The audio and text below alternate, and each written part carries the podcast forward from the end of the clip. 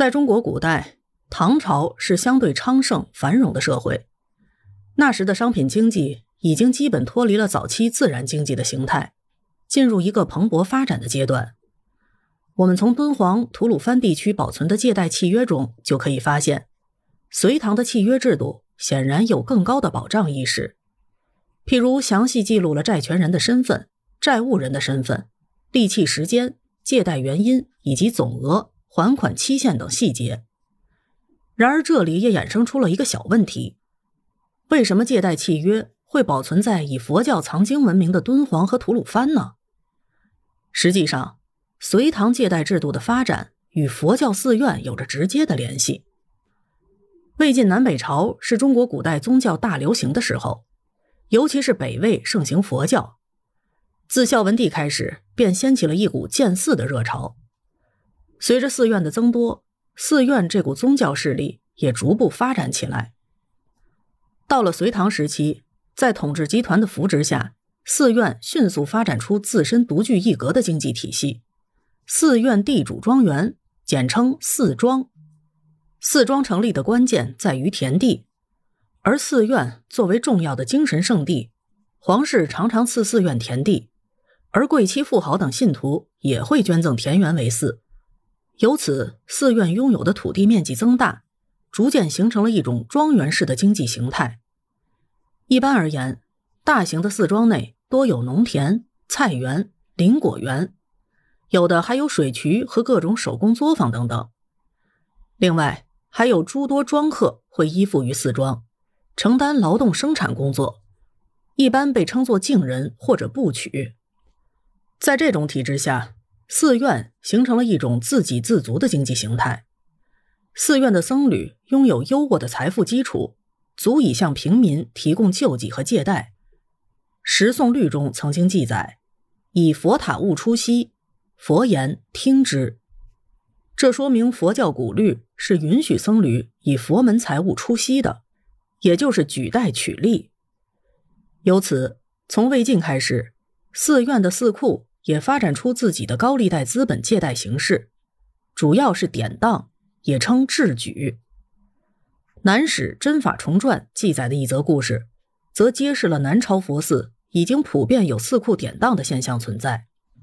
法重孙斌，斌有行业，乡党称善，常以一束铸就州长沙寺库制钱，后赎铸还，于铸数中得五两金，以手金裹之。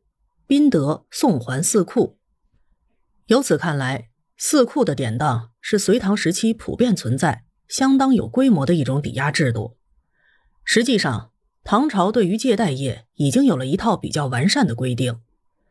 首先，对于利息，唐朝朝廷进行了一定程度的管制，比如杂令记载了计息借贷，每月取利不得过六分，积日虽多，不得过一倍。又不得回利为本等限制条规。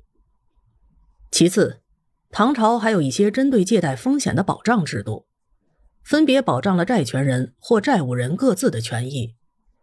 譬如借贷契约需要增设一个保人，在违约时有所代偿。此外，还有一身折酬、赤夺家资的规限等。值得一提的是抵押制度，抵押称作纸质。债务人的不动产、动产均可以作为抵押物，甚至能以人为质，作为借贷契约的担保。如果债务人无法清偿到期的债务，那么这个人质就成为债权人的奴婢。显然，比起战乱年代，隋唐时期确实是一个相对适合借贷的好选择。但是需谨记，尽管隋唐的借贷制度已经颇有规范，其借贷利率相比于现代社会。仍然属于高利贷，尤其是还存在着许多任依私契、官不为理的民间借贷。举个例子，根据《中国历代契约粹编》对唐代民间借贷的货币利率调查，其中一则说：“举取银钱十文，月别生利钱一文，也就是年利息高达百分之一百二十。”由此，如果想在隋唐时期借贷，显然还是需要谨慎避雷。严防高利贷，尤其要注意的是民间不靠谱的私营机构。所以，向古人借贷，我们要找一些相对权威、规范的大型机构。熙宁二年，王安石为改变北宋建国以来积贫积弱的局面，以理财整军为目的，实施了一系列的政治措施，推动了宋代借贷业的发展。宋代独有的官方借贷机构——检校库、抵当库和市义务由此成立了。宋代借贷机构看起来比其他朝代还要规范。那么我们是否能安全又顺利的向宋人借贷呢？检教库、抵当库和市义务三者看似承担着不同的职务，究竟要上哪儿借呢？值得注意的是，三者的业务重叠性其实很高，并且他们之间的发展有着紧密的承接关系。